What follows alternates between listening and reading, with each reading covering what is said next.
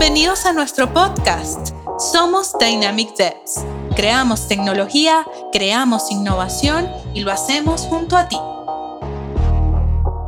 Bienvenidos a otro episodio del podcast de Dynamic Devs. Yo soy Marlis Mejías, CMO de Dynamic Devs, y hoy me acompaña Jorge Garau, un profesional pues con una amplia trayectoria en el sector tecnológico desempeñándose por muchos años en una de las consultoras de software más importantes de Latinoamérica, como lo es Lagash. Ella estuvo como Sales Manager, vicepresidente ejecutivo de la región central también y como Country Manager durante mucho tiempo. Y actualmente ocupa el rol de First Party Senior Manager en Mercado Libre.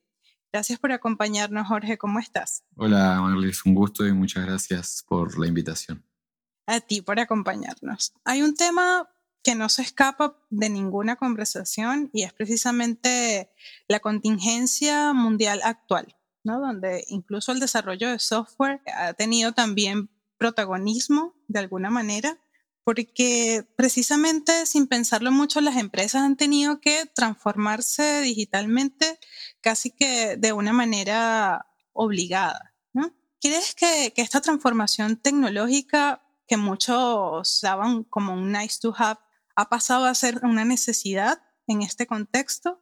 ¿Cómo ves tú el panorama en ese sentido? Sí, bueno, eh, claramente hay una aceleración como nunca se había visto en, en, todo lo que tiene que ver con transformación digital, que hasta ahora era por ahí una, una palabra cliché que, se usaba mucho en ventas y todo el mundo hablaba de cómo estaba transformando digitalmente y que COVID vino a acelerar y a requerir que efectivamente suceda. ¿no? Hoy vemos a todas las empresas trabajando en forma remota, desde empresas gigantescas, multinacionales, hasta empresas muy pequeñas, empresas familiares, empresas que históricamente se negaban a transformarse digitalmente. Yo conozco muchos casos de conocidos míos que trabajan en empresas que por ahí eh, ni siquiera tenían acceso remoto porque, no peleaban los accesos de VPN y que de un día para otro tuvieron que mandar a toda la gente a su casa y que tuvieron que habilitar las capacidades tecnológicas para que todo el mundo pudiera trabajar en forma remota. Y no solamente trabajar en forma remota es eh, habilitar Microsoft Teams o Zoom o, o lo que sea que utilicen, sino cambiaron los procesos, cambiaron las formas de interactuar, cambió la forma de vender, cambió absolutamente todo y, creo que hay muchas empresas que están dando cuenta que llevaban un par de años de desventaja respecto de sus competidores por no haber puesto la inversión en la transformación digital. Correcto, así es. Yo creo que incluso los pequeños y medianos negocios o empresas también en gran parte se han visto más afectados en ese sentido, ¿no? Y un aspecto muy importante que mencionas es el hecho de que no solamente se transformaron los procesos o el hecho de que, bueno, ahora hay que trabajar desde casa, sino también la forma de vender, tomando en cuenta que puede ser un periodo bastante estresante para muchos negocios, sobre todo aquellos que no tienen esta cultura de moverse rápido e innovar o adaptarse ¿Cuál crees tú, Jorge, que es el rol del comercial o del vendedor, digamos, durante estas transformaciones forzadas por el contexto?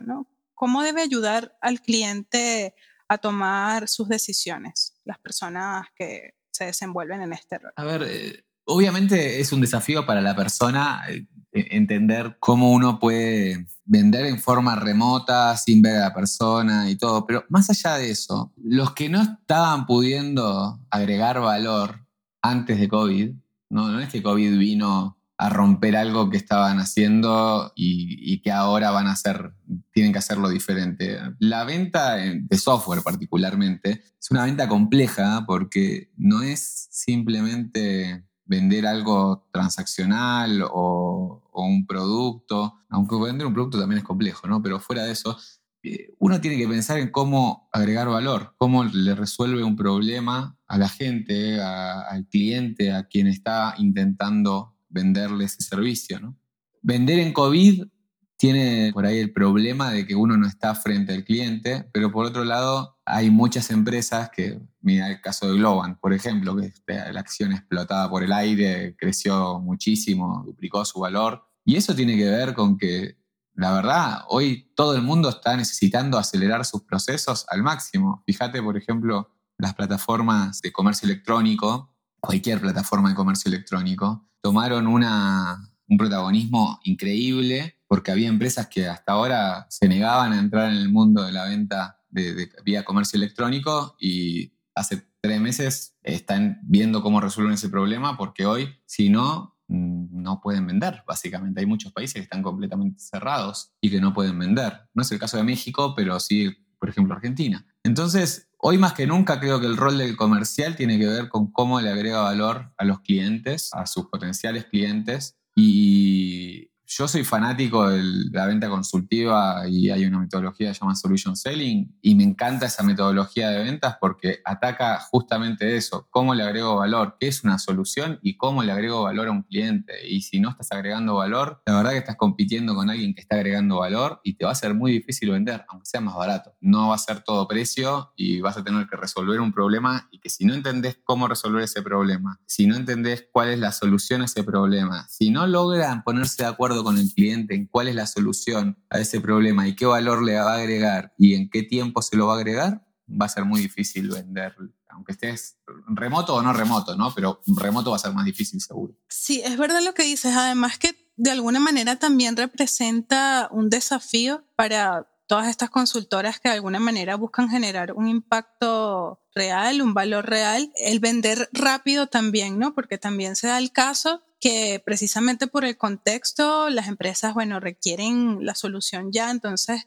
caen en este esquema de quizás ver al proveedor como centrado en los requerimientos, disponible únicamente para reaccionar como a las necesidades de una manera acelerada y usualmente de alguna manera hay que tomarse el tiempo también para analizar la solución, cuáles son las necesidades específicas y cómo generar ese impacto real. Entonces a veces el nivel de respuesta en cuanto a tiempo también puede verse un poco impactado por la rapidez en la que el cliente requiere ya la solución ¿no? para avanzar, como estas empresas que mencionas que, bueno, no, no estaban vendiendo online y ahorita requieren pues hacerlo rápidamente para poder sobrevivir.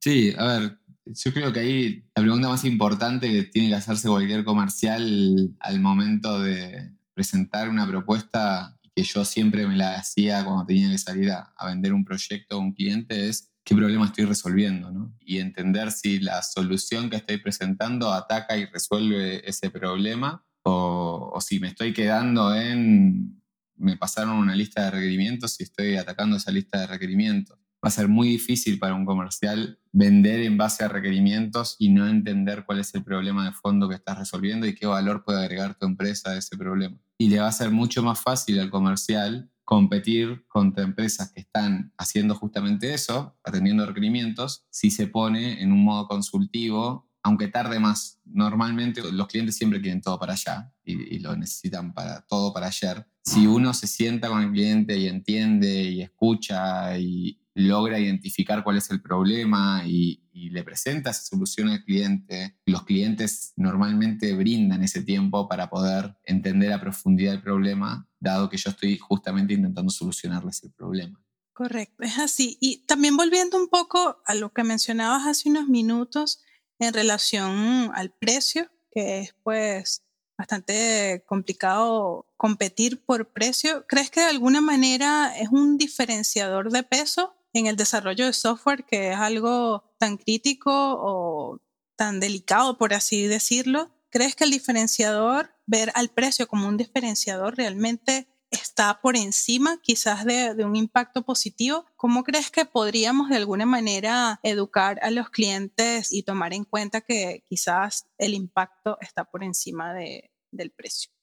Ah, yo no creo que el impacto esté por arriba del precio o que el precio esté por arriba del impacto. Y creo que es que las empresas de desarrollo de software tienen que entender en el momento en el cual están hablando con el cliente y darle el peso suficiente a una cosa o a la otra en ese momento. Si vos estás empezando la conversación y te centras en que sos el más barato o el más caro del mercado, no te va a servir demasiado eso. Decir soy el más barato cuando ni siquiera entendiste el problema que vas a resolver. Si yo voy a ir a contarle a un cliente o un potencial cliente, un prospecto, cuáles son mis capacidades, no sé si me centraría justamente en soy el más barato. Aparte que la verdad que diferenciarse por precio tiene el problema de que es la forma más rápida de que me pueden igualar. Una empresa competidora puede decidir invertir en ese cliente y perder plata y me iguala y es básicamente tarda una decisión de una persona que tenga el poder de decidir eso y se acabó el problema. Entonces insisto con agregar valor, justamente el diferenciarse tiene que ver con agregar valor. Habiendo dicho eso, claramente los compradores tienen un presupuesto, siempre es muy importante entender y conocer cuál es ese presupuesto y entender qué puedo brindar yo en base a ese presupuesto, porque al final termina siendo un constraint dentro de, la propuesta que puedo hacer. Bueno, ok, tengo que trabajar con este dato que es, tienen X cantidad de dinero para invertir en esto. Si yo voy X por 4, y tengo la mejor solución del mundo y viene otro que tiene X con una buena solución y va a ganar el que tenga el que haya entrado en el presupuesto claramente aunque yo tenga la mejor solución del mundo porque por ahí el, cliente no necesitaba la mejor solución del mundo lo que necesitaba era resolver el problema. El precio entra siempre en, en consideración. Al principio cuando el cliente está evaluando las necesidades por una cuestión de que necesita entender cuál es el tamaño del monstruo que se tiene que comer ¿no? O sea, decir, bueno, ¿cuánto tengo que invertir en esto? ¿500 mil dólares, 100 mil dólares, un millón de dólares, 50 pesos? ¿Cuánto es lo que tengo que invertir para resolver este problema? Porque es muy diferente si ya existe una solución y simplemente es incorporarla, si tengo que generar algo de cero, etc. Ahora, al momento de, evaluar las alternativas, mm, de evaluar las alternativas me refiero de soluciones, no, no de qué proveedor voy a elegir.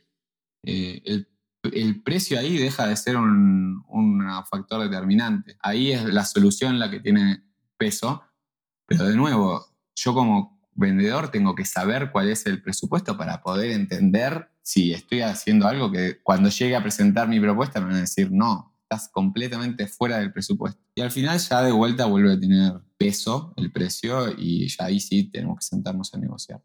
En mi vida pasada de de vendedor de software, teníamos la por ahí mala costumbre de que no nos gusta preguntar cuál es el presupuesto que tiene el cliente para una determinada solución. Y normalmente cuando preguntas, el cliente te lo dice. Eh, y, muchas veces uno desconfía de lo que te está diciendo, lo que sea. Pero hay que entender con qué estamos jugando, o por lo menos entender cuál es el rango, ¿no? No hace falta que te digan el presupuesto exacto, pero entender el rango. ¿Estamos hablando de 100 mil dólares o estamos hablando de 2 millones de dólares? Porque es diferente lo que puedo presentar por 100 mil dólares a lo que puedo presentar por 2 millones de dólares. ¿sí? Entonces, de nuevo, creo que no todo es precio. Es la, forma más fácil de que me igualen es si estoy compitiendo por precio. Creo que hay que presentar una buena solución, entendiendo cuál es el presupuesto de mi cliente y adaptando la solución lo más posible a ese presupuesto sin dejar de agregar valor al cliente.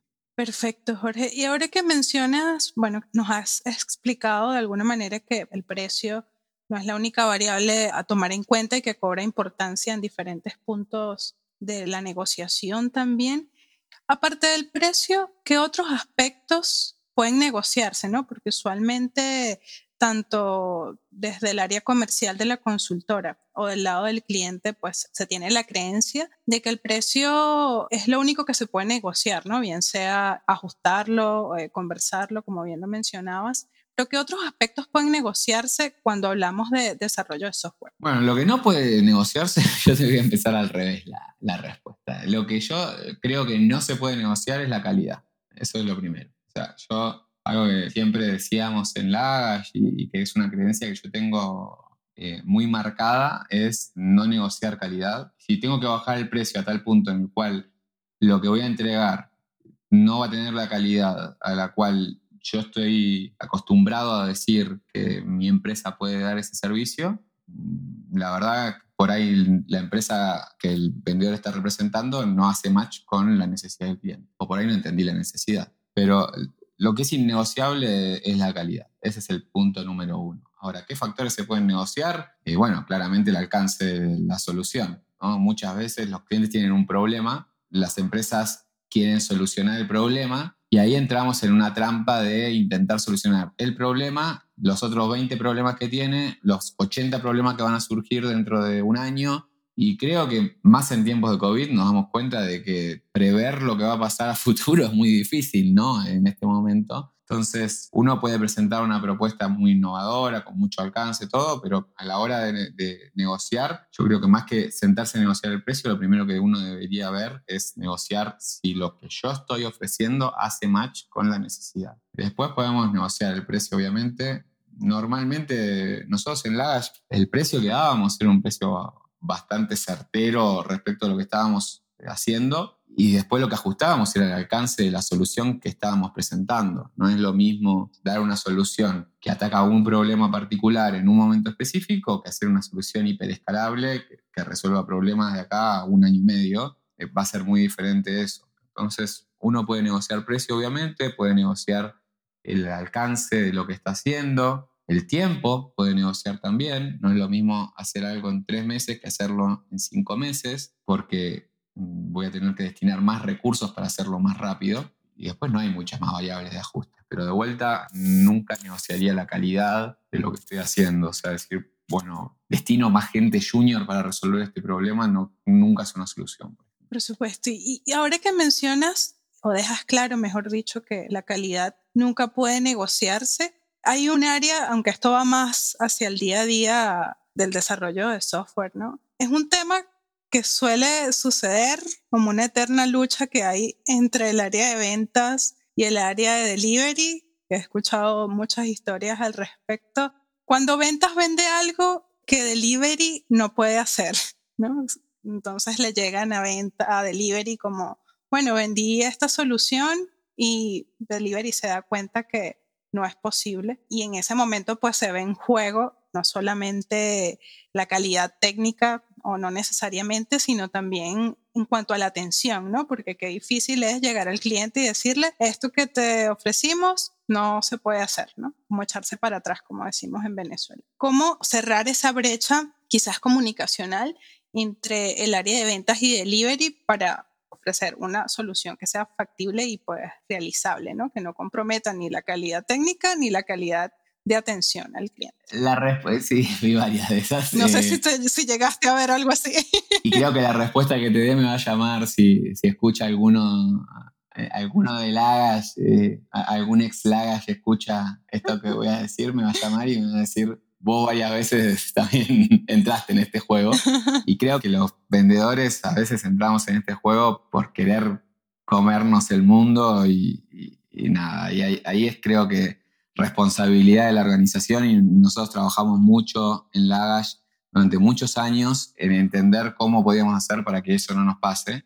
Creo que la parte fundamental es que el área de delivery se involucre en el desarrollo de la solución desde la concepción de esa solución. Y eso fue lo que pudimos eh, hacer en Lagash y que nos fue muy bien con eso. No solamente poner gente técnica en preventa, que es una solución, sino que haya un involucramiento del área de delivery en cómo vamos a resolver el problema que estamos planteando que vamos a resolver. Eso, la verdad que a nosotros nos funcionó mucho. En, Lagash no, no hacíamos propuestas sin que estuviera involucrado el área de delivery. Y creo que es una práctica común en, en muchísimas empresas. Y creo que caemos en la trampa esta de prometer de más cuando no hay un involucramiento de delivery, porque normalmente cuando está delivery involucrado en la conversación ponen todos los peros que hay que poner Ahora, del otro lado también te digo que, sea, e-, es, un balance, ¿no? Porque tampoco podemos limitar absolutamente todo y no tomar riesgos. Creo que una máxima en esta industria es que hay que tomar riesgos. El desarrollo de software es innovador per se y no puedo pensar en que todo está construido y que tengo que haberlo hecho esto para poder resolverlo porque va a quebrar tu empresa en cinco minutos. Entonces hay un riesgo hay que poder cuantificar ese riesgo y tiene que estar incluido dentro del análisis que uno está haciendo, ¿no? Eh, entonces, e, es un balance entre, entre que el área comercial tiene que entender que el problema está resolviendo, el área de delivery tiene que participar en el desarrollo y en la concepción de esa solución antes de ser presentada al cliente y todos tienen que entender que hay que tomar riesgos en, esta, en esa industria. Es una industria, el desarrollo de software es una industria muy dinámica, muy innovadora, es una industria que cambia todo el tiempo, es una industria que se presentan problemas nuevos todo el tiempo y donde hay que tomar riesgos. Y si no se toman riesgos, es muy difícil diferenciarse en esta industria. Por supuesto, tienes toda la razón, Jorge.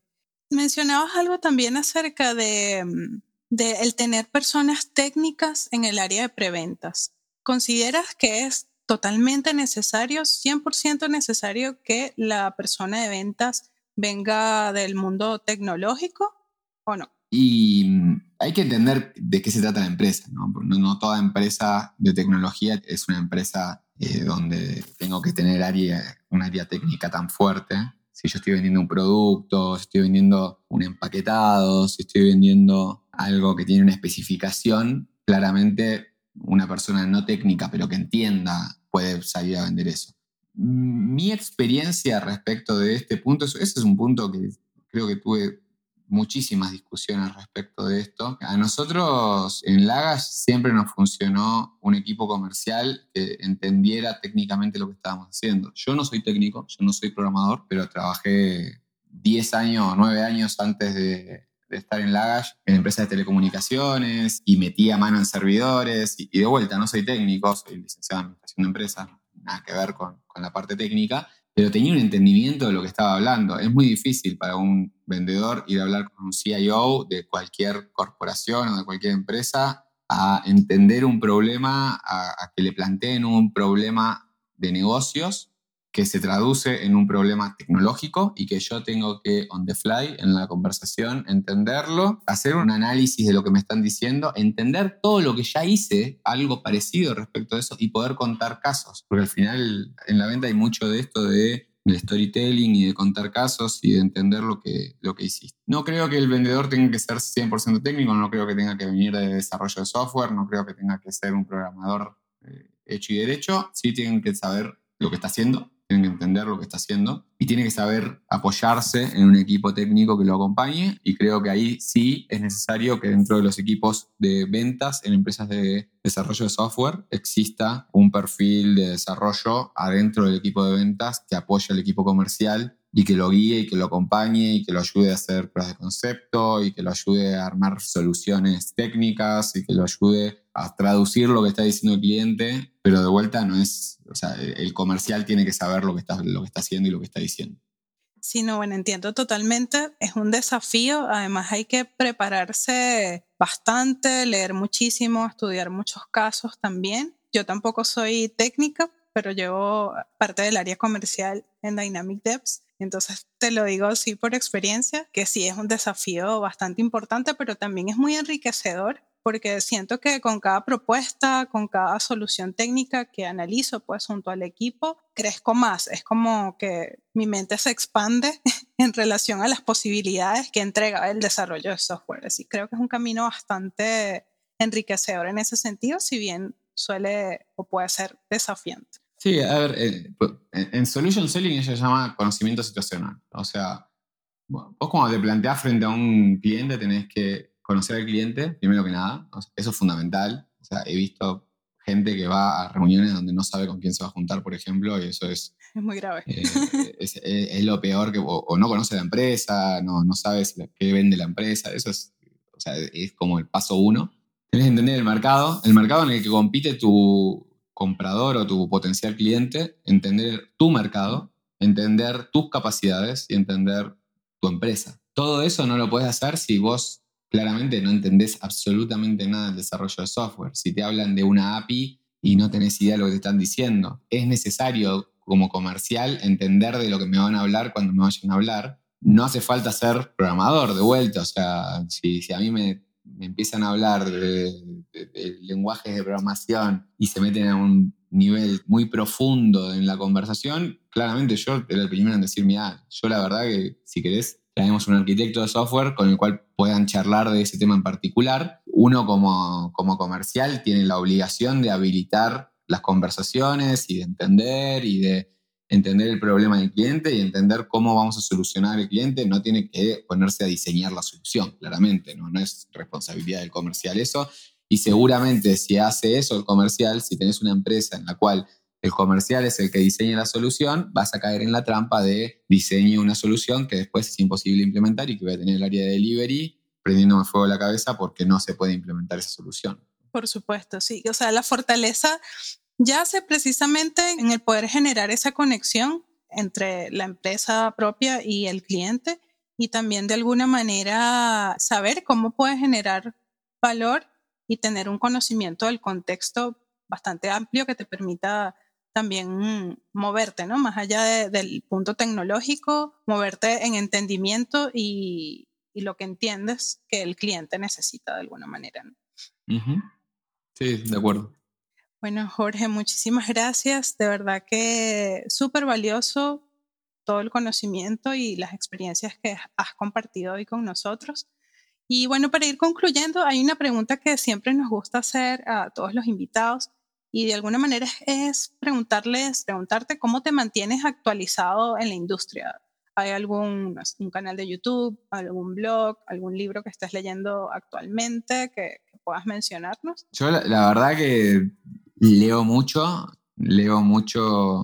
ahora yo estoy por ahí un poquito más alejado de la industria del desarrollo de software desde hace un par de meses, pero hasta hace un par de meses a mí me gustaba, me gustaba leer mucho. No soy muy fanático de canales de YouTube y cosas por el estilo. Dejé mi parte millennial de lado en ese aspecto.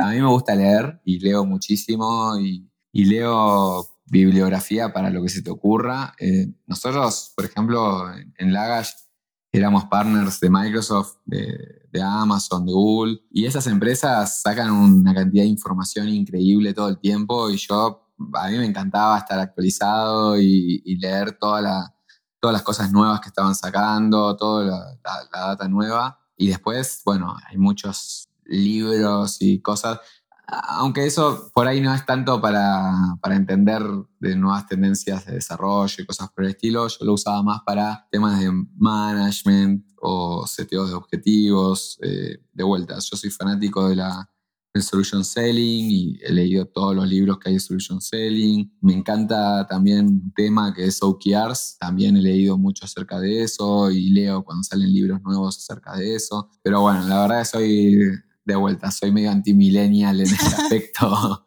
aunque entro dentro de la categoría, creo, por, por el año, aunque estoy en el límite, no, no soy muy de, seguir blogs o canales de YouTube, sino que me gusta más leer lo que se me, lo que se me pone adelante y, seguir libros o, o, la, o, la, información de los propios eh, vendors que sacan. Me pasa igual, me pasa totalmente igual. Siempre veo a las personas pues bastante enganchadas con este tema de los youtubers y los canales y todo esto. Yo todavía no he podido enganchar con eso, sin embargo, en relación a los blogs, sí leo bastantes blogs, pero siempre, siempre voy a preferir los libros, de alguna manera.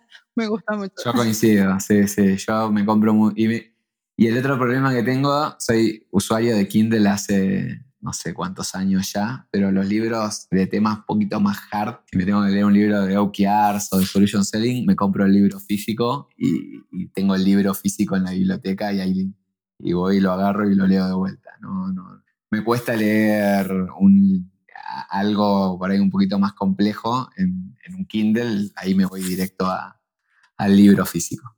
Sí, totalmente. Te apoyo con eso. Somos el mismo equipo. Muchas gracias, Jorge, por acompañarnos y pues también a todos los que nos escuchan. Recuerden que pueden dejarnos sus preguntas en las redes sociales e incluso también sus sugerencias de temas. Si lo desean también pueden comentarnos por allí. Y bueno, hasta un próximo episodio del podcast de Dynamic Devs. Gracias, Jorge. Muchísimas gracias. Muchas gracias por la invitación. Chao.